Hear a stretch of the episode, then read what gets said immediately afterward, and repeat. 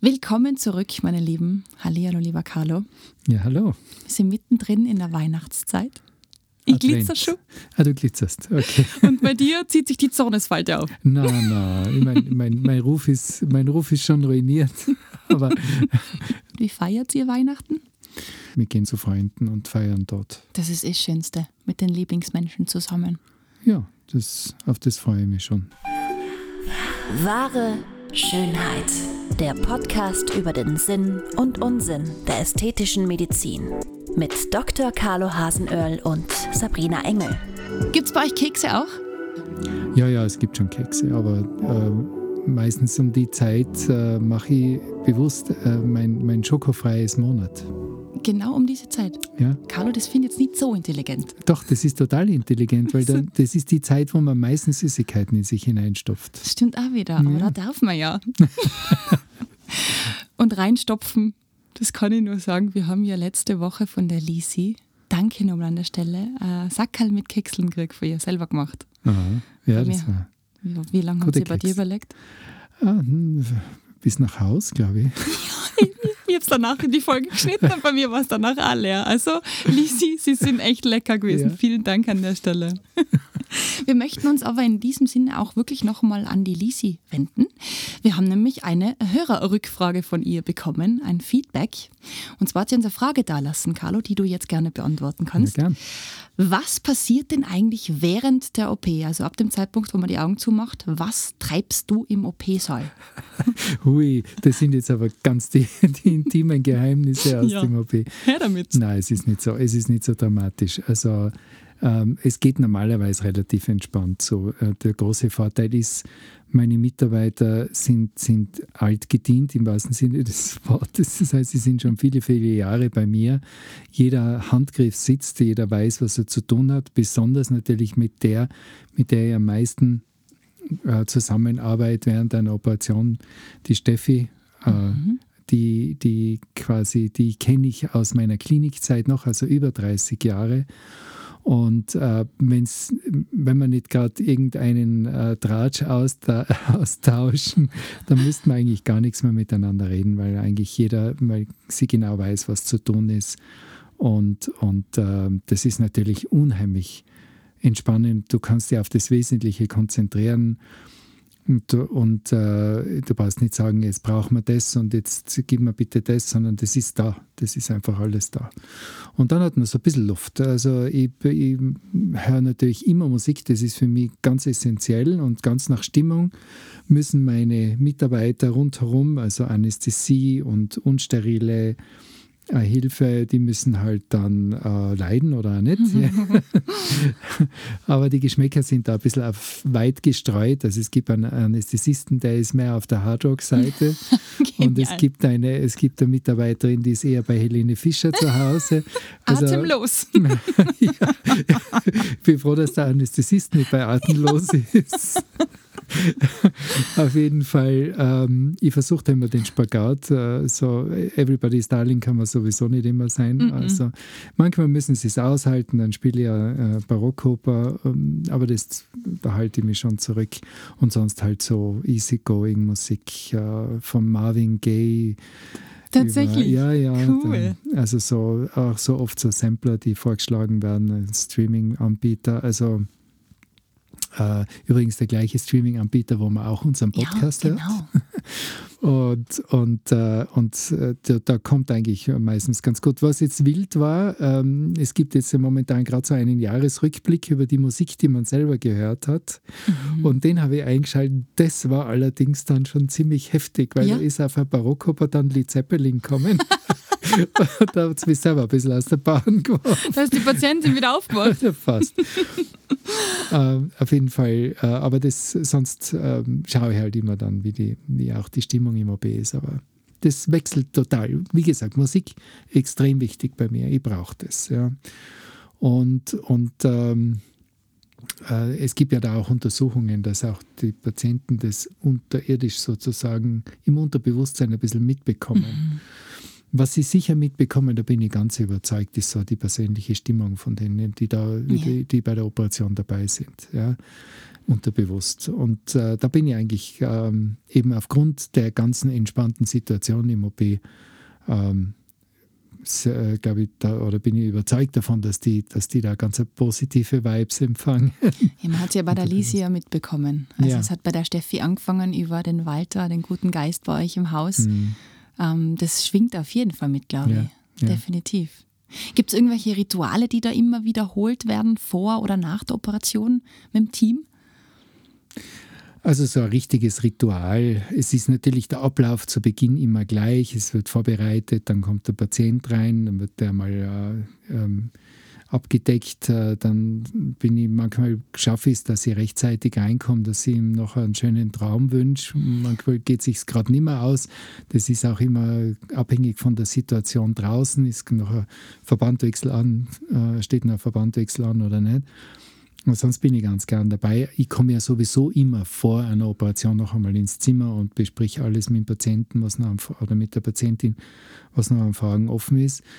Aber ich versuche natürlich auch dabei zu sein, wenn sie dann so beim Wegdämmern ist. Und dann geht es ans Waschen und ans Abdecken und dann äh, weil ist eben dann Hände desinfizieren und, und anziehen und äh, das läuft eigentlich so, wie gesagt, das ist so eine ganz eine eingespielte Choreografie, die eigentlich immer gleich abläuft, was auch ganz wichtig ist, sagen, damit ja. da einfach keine Fehler passieren. Mhm, dass man das, sich sicher fühlt, selber auch, gell? Ja, und das ist äh, eigentlich total, total super und, und eingespielt und, Schön. und da ziehen alle an am Strang. Das Voll ist gut. ganz fein. Ja. Voll gut. Und für mich ist ja Operation sehr nahe an einem meditativen Zustand, äh, für mich als Chirurgen. Mhm. Ja, weil ich sehe ja die Meditation als einen, einen Zustand der Fokussierung. Ja, mhm. Du bist also auf, auf dich fokussiert oder besser gesagt auf, auf das, was du tust, fokussiert und das, genau das ist es. Ich kann zwar über, über das Wetter reden oder über Sport reden, aber im Grunde genommen ist es, ist es eine andere Ebene. Aber dieser, dieser, diese Zeit der Operation, da gibt es keine Probleme, da gibt es keine, keine äh, was ich, ähm, Dinge, die in Zukunft passieren, die mich stören, sondern da ist jetzt nur der Patient und ich. Und, und wir zwei haben, ich habe Aufgabe bekommen vom Patienten und, meine, und erfülle jetzt meinen Job. Und wenn da jemand, wenn da, was ich von draußen jemand reinkommt und sagt, wie lange braucht sie noch, das ist mir vollkommen egal. Ja, so wie jetzt mit deinem Hund. ist auch von außen reinkommen. Jetzt kennt unseren Tonmeister auch auf vier Pfoten und knuffig bis zum geht nicht mehr. Der Rigsby. Also wenn jemand von außen reinkommt, du lässt dir auf jeden Fall nicht aus dem Konzept ich bringen. Da absolut um nicht das geht's. Und das ist, für mich ist das einfach sozusagen, eben wie gesagt, da bin ich voll konzentriert bis zum Schluss. Und meistens geht mir das viel zu schnell. Also das ist für mich so eine, so eine, eine, eine meditative Zeit eben. Also ich genieße das eigentlich fast. Jetzt klingt komisch, aber es ist so. Ja, kann man das irgendwie vorstellen. Du hast ja mhm. so deine Handgriffe auch und diese Modi, die da ablaufen, oder? Positionen, die du einnimmst. Also das entspannt die dann vermutlich auch. Ja, ich meine, es gibt natürlich auch dann wieder eine Situation, wenn es irgendwo unerwartet Bluten anfängt oder etwas Klar. nicht so von der Hand geht, wie es normalerweise von der Hand geht, das kann auch mal passieren, dann, dann, ähm, dann ist es natürlich mit der Ruhe vorübergehend ja, vorbei. Klar. Aber ich, ich habe da eigentlich genug äh, Vertrauen in meine Fähigkeiten, dass ich das dann trotzdem auf, auf die Reihe kriege und das ist ja Gott sei Dank. Und durch das, dass du so entspannt rangehen kannst oder bist, kannst du dann auch richtig handeln vermutlich und viel entspannter darauf reagieren. Ja. Das ist schon entscheidend, finde ja, ich. Ja, es war ganz interessant, so in Klinikzeiten, ich habe ja sehr viele, oft sehr erfahrene oder einige sehr erfahrene Ärzte erlebt, äh, Professoren, die, die, die unheimlich aggressiv worden sind im OP und die also rumgeschrien haben und die den, den den Assistenten richtig fertig gemacht haben. Mhm. Ja. Die haben die alles genannt da drinnen. Und äh, am Anfang regst die natürlich total auf und ich habe aber dann für mich gedacht, du bist einfach unsicher. Ja. Das, das ist, was spielt der, das? der, hat, der hat einen Stress, der Mhm. hat Angst der, der, und der kompensiert das, indem er alle niedermacht und anschreit. Ja, und und äh, ähm, das ist, glaube ich, das glaube ich schon, dass das ein bisschen so hineinspielt. Das Mhm. heißt noch lange nicht, dass er ein schlechter Chirurg ist. Aber er, er, es fehlt ihm sozusagen einfach das mangelnde Vertrauen in seine eigenen Fähigkeiten und dann lasst er das Ventil, macht er das Ventil auf und lasst es an an. Es hört ihn ja nur, es hören ihn ja nur die, die eh die Klappe halten, sozusagen, Mhm. besonders eben im Klinikbereich ist es so. Und, und äh, da, ich meine, das hat sich inzwischen auch total geändert. Also das gibt es eigentlich nicht, aber früher war das gang und gäbe. ja. Ja. In meiner Assistentenzeit hat es ein paar Professoren gegeben, die erst zwei, zwei äh, OPs weiter auch noch gehört. Wa- Ja. Wahnsinn. Ja. Das geht auch auf die Psyche oder das Unterbewusstsein vom Patienten ein. Ich vielleicht. bin der festen Überzeugung, Mhm. dass die Patienten das indirekt mitkriegen. Da braucht schon sehr viel Vertrauen in den Arzt, dass, der, dass der, dein Unterbewusstsein das kompensiert. Mhm. Das ist eine andere Frage, die mir eine Bekannte gefragt hat. Beim Operieren selber, gell, wenn du schneidest oder auch mit dem Laser arbeitest, ich weiß nicht, ob du das bewusst machst oder nicht, hältst du da die Luft an? Wie beim Treffen, weißt du, wenn man Da muss ich jetzt Bogen lachen, schießt? weil das habe ich nämlich oft, also die Luft halte ich nicht an. Aber, aber was, ich habe mir dann oft gedacht, Gott sei Dank habe ich eine Maske auf. Ja, Weißt du, dass die Zunge so rauskommt oder meine, meine, meine Lippen zusammenpressen und so, das tue ich dann schon immer wieder. Ja. Da ertappe ich mich oft selber bei so dass ich so Mimik mache im Gesicht. so konzentriert, Ja, oder? ich spüre, also ich denke, ups, was war das jetzt für eine komische Bewegung? Und, und, aber sieht ja keiner. Ne, das ja, ist schlussendlich praktisch. haben wir ja Maske auf. Und das spricht ja wieder für die Maske generell, oder? Ja. Man kann reinschauen, wie man will. Also auch im Freien, auf öffentlichen Plätzen. Aber jetzt lassen wir es, weil die Handschuhe und der Fingerabdruck, das ist jetzt dann übertrieben. Ja, ich wollte gerade sagen, also wir bleiben am Boden. Ich glaube, da haben wir jetzt der Lisi schon wieder wunderbare Antworten liefern können. Vielen Dank für die Frage. Wir freuen uns über jede Frage natürlich Ja. und wir sind auch jederzeit bereit, so wie jetzt, das einfach zu beantworten. Ja, es ergibt sich dann auch oft einmal, dass man so ein Thema dann ausarbeitet. äh, Genau. Wenn, das, wenn das Interesse da ist, ist das für uns dann praktisch quasi äh, einen gan- ganzen Podcast wert. Wenn, Absolut. Und, und äh, dann haben wir, wir haben ja genug Themen, aber, aber das nehmen wir gern vor. Ganz genau. Wir hätten heute nämlich eigentlich, wir wären in das Gebiet der Dermatologie eingetaucht, über Hauttumore hatten wir gesprochen, aber das schieben wir jetzt auf, weil ich glaube, wir sind da jetzt in einem Gebiet gelandet, wo viele sehr interessiert dran sind. Willst du uns vielleicht einen OP-Saal oder Raum auch einmal vorstellen? Wie schaut der aus, wenn man da reinkommt? Was steht da alles und was brauchst du alles? Ja, es ist jetzt, äh, die Geräte sind eine Sache. Grund, das äh, Konst- äh, Konzept eines, eines Operationssaales ist äh, ähm, praktisch einmal eine, eine äh, wenn man reinkommt, die Schleuse. Das heißt, es gibt äh, einen Raum, in dem äh, betritt der Arzt entweder in Straßenkleidung oder in, in, der, in der Praxiskleidung, also weißer Mantel und so weiter, einen Raum und zieht sich dort um. Also von dort weg quasi gibt es eine sogenannte Bereichskleidung. Das ist also, die, die wird gestellt von einer Wäscherei und, und äh, da, da ziehen wir uns um. Das ist wie eine Uniform praktisch. Und haben dann unsere eigenen Schuhe, die wir dann auch wieder ausziehen, sobald wir diese, diesen Bereich verlassen. Der Bereich besteht aus den Zimmern, wo die Patienten dann ihre, ihre Beobachtungsbetten haben und, äh, und dem äh, OP und äh, angelagert an den OP einen, einen Raum, wo die Instrumente aufbereitet werden. Und äh, auch der Patient hat eine Schleuse, also der lässt dann praktisch die Straßenkleidung und die Schuhe dann, kriegt seinen eigenen Schrank und den auch absperren kann und dort lässt er sozusagen alles da, bis auf die persönlichen Dinge, die er gern dann braucht in der, in der, in der Zeit nach, dem- also in der Beobachtungsphase. Mhm. Handy oder, oder Zahnbürste oder was auch immer. Und äh, die nimmt er mit und sonst eben, wie gesagt, kann er das alles wegschließen, kriegt er eigenes, äh, unheimlich sexy Nachthemd. Man kennt die ja aus Ja. verschiedenen Filmen, die sind wirklich so schrecklich. Hinten offen, oder? aber es geht leider nicht anders. Es ist halt einfach praktisch. Aber natürlich auch ein Bademantel und, und Hausschuhe und so. Und dann eben, wie gesagt, die, kommt man in diesen Bereich und der Bereich ist sozusagen abgeschottet. Äh, auch äh, belüftungstechnisch, also das hat ja die ganze Technik dahinter auch zu sehen. Es gibt zum Beispiel für diese ähm, Räumlichkeiten um den Operationssaal herum gibt es eine eigene Belüftung.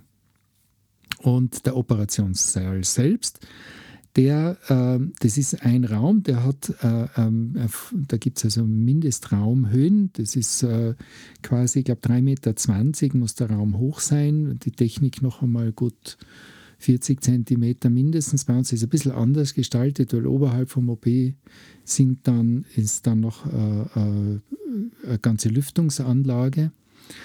Aber, aber der, der, quasi zwischen der Decke und, und also äh, praktisch der eigentlichen Decke und, und, dem, und dem, was man sieht im OB, ist noch einmal eine, eine Lüftungsschacht. Mhm. Und die, die Idee dahinter ist, dass äh, quasi speziell gereinigte Luft, die äh, fast bakterienfrei ist, ähm, die geht durch ein, ein Riesensystem an Filtern.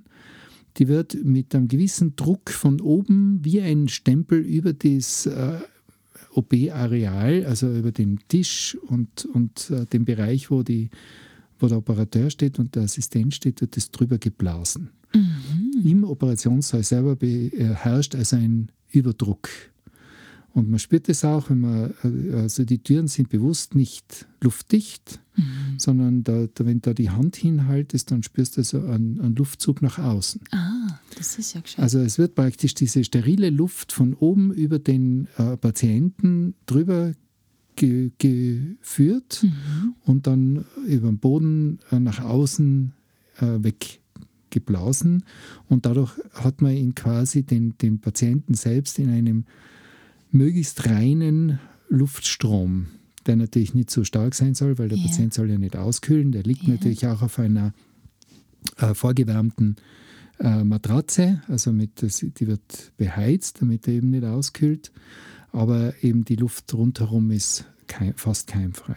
Was sehr von Vorteil ist, auf jeden Fall. Ja, ja, ja, ja das ist so der Standard momentan. Und weil du sagst, ähm, der Patient liegt auf dieser vorgeheizten Matratze, ähm, kann man sich das so vorstellen, so ein klassischer OP-Tisch oder habt ihr da eine Liege? Weil von der Kosmetikbehandlung kennt man diese Liegen oder eigentlich fast schon so, fast so Sessel, oder? Ja, es, gibt, es gibt schon einen großen Unterschied. Erstens einmal sind diese Operationstische äh, von der Stati, von der, von der elektrischen Aufladung her ganz anders konzipiert. Das heißt, mhm. auch der, der, ganze Boden, im, im Boden, in diesem äh, im OP-Saal, im Boden drinnen sind so Kupfer, ist so ein Kupfernetz, um die ganze Statik abzuleiten, mhm. weil es dafür keinen Funkenflug geben. Ja, du, du hast eine Decke, aus irgendeiner Kunstfaser. Du weißt es selber, wenn du in der mhm. Nacht so, so irgendwie mit sowas zudeckst, dann sprühen ja. ja die Funken. Und sowas darf im OP-Saal nicht sein. Mhm. Weil wir, also ich meine, wir arbeiten jetzt eh nicht mehr mit Gasen, aber es hat eine Zeit gegeben, da hast du ja Narkosegase verwendet, die waren sogar explosiv. Boah, Katastrophe. Ähm, und, und das gibt es nicht mehr. Ja, aber das hat es einmal gegeben und uh, wahrscheinlich aus der Zeit, aber auch sonst. Uh, die ganzen Geräte dürfen halt auch keinen Schaden erleiden. Es sind ja oft wirklich hochempfindliche Geräte und da darf es keine statische Aufladung geben. Also der Tisch und auch diese, diese, der Boden sind eben ganz speziell antistatisch äh, konzipiert.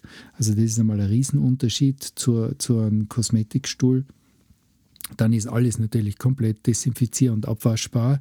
Mhm. Äh, und und äh, ich kann natürlich mit meinem, mit meinem OP-Tisch wesentlich mehr äh, Lageänderungen machen und das alles mit einer Fußsteuerung. Also ich kann mhm. mir den Patienten richtig so positionieren, wie ich ihn brauche. Bis der Anästhesist schreit, halt. du bist mal groß. Aber ja, da gibt es ja den Schmäh, äh, dort einen Tisch höher und mir eine Stufe. Aber nein, es ist, es ist ähm, also ich kann das eben selber als einstellen. Ich, das, ich, bin, ich liebe meinen OP. Äh, das ist das nicht immer so. Oft in anderen Häusern muss das da immer unsterile Hilfe machen. Aber ich mache das lieber selber und stelle mir es dann selber ein. Gehört auch zu deinem Ritual wahrscheinlich dazu. Ja, ja. ja. ja. Er ist immer in meiner Nähe. Und, und so schaut es also aus. So ist der, das Grundprinzip eben der, der OB. Tisch, der eigentlich wirklich mehr ein Stuhl ist. Der Patient setzt sich auch hin. Yeah. Manchmal ist es schon flach, aber er kann ihn richtig auch zu einem Stuhl umwandeln. Das geht vollautomatisch. Also der setzt den Patienten sozusagen dann auf. Gewaltig. Und, und äh, der, der, spielt also schon diesbezüglich alle Stückchen. Und rundherum stehen halt die Dinge, die wir brauchen. Also innerhalb dieses Lamina Flows, wie dieser sterile Luftstempel heißt, mhm. ist dann natürlich auch der Instrumententisch mit den ganzen sterilen Instrumenten drauf. Und, und, ähm, und äh, dann am, am Rande dieses sind dann eben die elektrischen Geräte wie eben zur Blutstillung die sogenannte Diathermie, also das Gerät, mit dem man dann die, die äh, Blutgefäße, die Bluten anfangen, verödet mhm. und, und dann eine Lichtquelle und äh, was man halt so braucht. Wenn ich jetzt endoskopisch was mache, dann eben auch der, der, der, Monitor und die Kamera und das wird dann alles steril eingepackt und das ist auch so ein Ritual. Ja, da, ja, wenn man so, so die Kamera selber kann man ja nicht sterilisieren. Yeah. Die kriegt dann so einen Überzieher und äh, das das läuft aber eigentlich alles schon ganz routiniert Wahnsinn. ab. Voll spannend. Und gerade jetzt im Fall von der Lisi, die ja eine Brustvergrößerung bei dir gemacht hat, mm, die hat sich da auf den Stuhl in dem Moment noch hingesetzt, oder? Also bequem.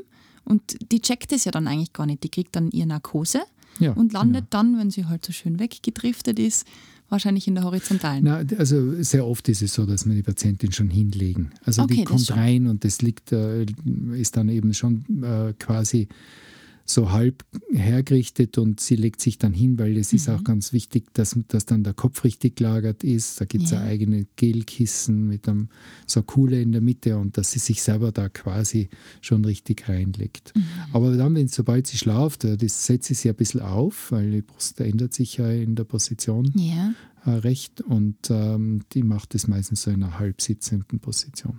Ja klar, aber wenn du jetzt horizontal liegst, dann fällt die Brust ja auseinander, blöd gesagt jetzt, dann wird es ja viel flacher, oder? Kommt darauf an, wie viel da ist. ja, das lassen wir jetzt lieber so stehen, gell?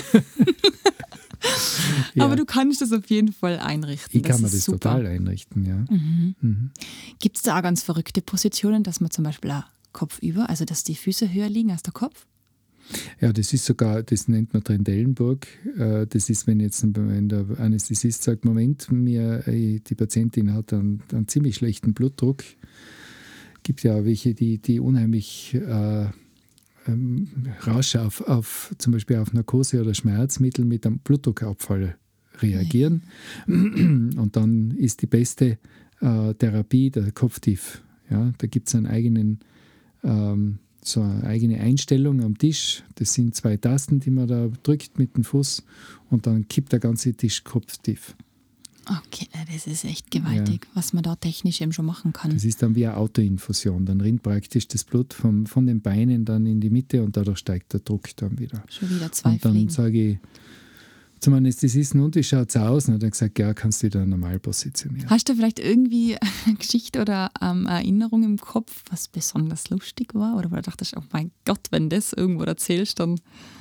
das soll ich jetzt erzählen. Ja, dafür ist Podcast. Podcast da. Eh nur im Podcast. ich kitzel aus aus dir. Nein, ich kann mich an eine erinnern, eine Patientin, das werde ich nie vergessen. Das war das war auch eine Brustvergrößerung, witzigerweise. Und das war so eine, ähm, natürlich eine Ärztin, aber keine, keine äh, aus Deutschland, ist ja gleich. Auf jeden Fall eine Ärztin und die ist zur Operation gekommen.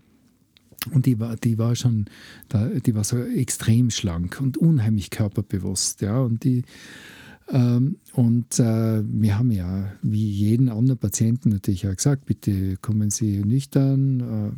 Äh, ist ja notwendig für die Narkose, dass man eben, dass der Magen leer ist, dass also nicht irgendwas aufstoßt und quasi in die Luftröhre kommt. Das mhm. ist der Grund, warum man nüchtern sein soll vor einer mhm. Operation. Und das hat sie auch brav getan. Was sie uns aber nicht erzählt hat, ist, sie ist in der Früh noch joggen gegangen. Oh Gott. Ja? Und jetzt war sie eh schon so ein zartes Geschöpf und äh, und dann, dann äh, fangen wir halt an und ich war schon mit der ersten Seite so halb fertig und dann sagt der Anästhesist, ah, ich kriege keinen Blutdruck mehr zusammen. Ich, sie ist komplett, die ist mir, die ist weg. Ja, ich, ich, ähm, und dann haben wir halt, hat sie halt Infusionen angehängt, was geht und und dann habe ich gesagt, wie schaut es denn aus? Ja, ganz nieder und, und äh, also kritisch und so weiter. Und ich habe, das war die schnellste Brustvergrößerung. Es hat alles gepasst, ja. Aber da habe ich so Gas gegeben. Und ich glaube, da war ich unter, da war ich unter einer halben Stunde fertig. Unter einer halben Stunde? Ja.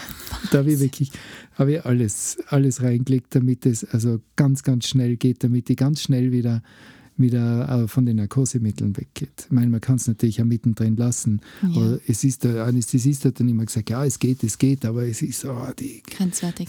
Das ist so ganz grenzwertig und dann halt richtig Gas geben. Also, der Magen hat zu Led Zeppelin im Beat geschlagen, oder? Ja, das ganz. aber es war, ich meine, das ist natürlich auch immer, das ist natürlich auch super, dass wir mit den Anästhesisten äh, äh, absolutes Einvernehmen haben und ein Vertrauensverhältnis. Das heißt, wenn der Anästhesist sagt, ja, äh, geht schon noch, dann tue ich weiter. Und wenn ja. Anästhesist sagt, na, du, ich, da tut mir leid, aber jetzt äh, ist es kritisch, dann höre ich auf. Ja. ja. Das ist äh, wichtig, dass euch da Diskussion. Ja. ja. Genauso wie, wie es natürlich einmal eine Patientin gibt, die kommt und, und äh, einen OP-Termin hat und dann schaut der Anästhesist sie an und sagt, Leute, das müssen wir zuerst überprüfen. Mhm. Da, ist, da stimmen die Befunde nicht und dann, dann gibt es überhaupt keine Diskussion. Ja, wichtig. Sondern das nicht, ah, jetzt kommen, die ist ja noch jung und mhm. so weiter. Sondern, na, wenn der sagt, das geht nicht, dann geht es nicht aus. Überhaupt kein Thema. Das ist, das ist wichtig. Das ist für die Sicherheit des Patienten, da, mhm. da, wird nicht diskutiert. Aber schön, das untermalt es ja ein weiteres Mal, dass ihr da super kooperiert und aufeinander hört und aufpasst auch. Und ich glaube, das macht es dann am Ende des Tages aus, dass die Operation erfolgreich ist. Klar, ja. Und, mhm. äh, und ja, eben, und das, das macht auch die ganze Situation einfach, du verlässt dich drauf. Mhm. Ja. Und du kannst, du weißt, das passt und dem Patienten geht es dann auch gut. Und äh, was da dazwischen war, hat er eh verschlafen. Ja, das, das stimmt. Wie geht es ihr davor, wenn ihr wirklich dann die Naht gesetzt habt oder quasi die Operation passé ist? Klatscht man da ein oder hat man da Sprüche, die man in den Raum wirft? Wie freut ihr euch da zusammen, dass das alles gut gegangen ist? Hat man da also so einen Erfolgsmoment? Das, äh, ja, natürlich. Äh, äh, natürlich, man ist dann äh, erleichtert, dass alles gut gegangen ist. Äh, es ist doch, ich meine, ähm, wenn es auch noch so Routine ist, es ist jedes Mal äh, die Arbeit die an einem, an einer Person, an einem Individuum mit, mit, mit unheimlich vielen Möglichkeiten, was alles passieren kann. Mhm. Ja. Und, und natürlich bin ich froh, wenn das alles gut gegangen ist. Manchmal denke ich mir, ja, das war halt zart. Und meistens, Gott sei Dank, denke ich mir öfter, wow, super gegangen. Ja. Und, äh, und wird dann praktisch die Aufwachphase eingeleitet. Das heißt, äh, die, der geistert sozusagen aus. Das heißt, die Patientin wird langsam wach. Meistens redet sie dann der Anästhesistin mit Namen an. Und äh, was, was aber immer der Fall ist, ich gehe dann, ich bedanke mich bei allem. Mhm. Und, und äh, mein Job ist dann erledigt. Also ich verbinde natürlich noch mit, aber ich bin dann bei der Aufwachphase selber eigentlich meistens nicht mehr dabei, ja. sondern das machen Anästhesist und, und Assistenz. Ja, und ich mache meinen Job weiter draußen. Mach das nächste wunderbar. Alles Handarbeit, nichts Handarbeit. Handarbeit, ja. 100% Handarbeit. ja, absolut. Made in Tirol. cool. Voll schön. Ähm, das zeigt sich natürlich auch am Feedback. Wir haben es letzte Woche gehört bei der Lisi. Finde ich echt cool. Da kann man wirklich eine Freude haben. Liebe Grüße in dem Fall jetzt einmal an dein gesamtes OP-Team. Ja. An die Steffi, haben wir gesagt, ist dabei, gell? Der Walter selber ist der dann im OP-Saal auch? Na, der ist eigentlich für die Zeit nachher. Die, mhm. Der betreut die Patienten dann so, wenn sie im Zimmer sind. Wen haben wir da noch namentlich, wenn man es erwähnt? Ah, Michi, Cindy, Michi. Also das sind die, die quasi zureichen, die für die Anästhesie, dem Anästhesisten helfen, die auch mm, die Patienten in der Aufwachphase, in der ersten Aufwachphase überwachen. Mhm. Und äh, die sind also da richtig schön beschäftigt. Drei Engel für Carlo. ja, genau. Liebe Grüße an der Stelle. Und wir würden uns freuen, ah, vielleicht, dass wir Sie ja mal bei uns im Podcast begrüßen dürfen. Machen Fürs nächste Jahr können wir uns vornehmen, ja, oder? Okay. Würde ich sagen. Ja. Voll schön. Ja, ich hoffe, der eine oder die andere hat da jetzt auch wieder was mitnehmen können. Danke, Lisi, für die Frage. Mhm. Wir freuen uns auf viele weitere und ihr seht schon, wir unterbrechen unser Programm jederzeit, damit wir eure Fragen beantworten können. Uns ja. ganz wichtig. Und nächste Woche, wenn ich da so plattel und auf meinen Adventkalender schaue, ist schon der 24. Dezember, der Heilige Abend. Der Carlo hat die Jingle Bells schon auspackt. da kann man nur so viel sagen. Überraschung! Mehr verraten wir nicht. In diesem Sinne freuen wir uns auf unseren Heiligen Abend nächste Woche. Genau. Und viele Kekseln essen. Ja, unbedingt. Bis dorthin. Und uns dann für die Fettabsaugung die Frage schicken. Genau. Alles Liebe. Bis dann. Das war wahre Schönheit. Lasst uns gemeinsam die größten Schönheitsmythen aller Zeiten aufklären und schickt uns dazu eure Fragen und größten Anliegen an podcast at excellentbeauty.com. Immer her damit und keine Scheu. Wir freuen uns auf euch. Bis bald!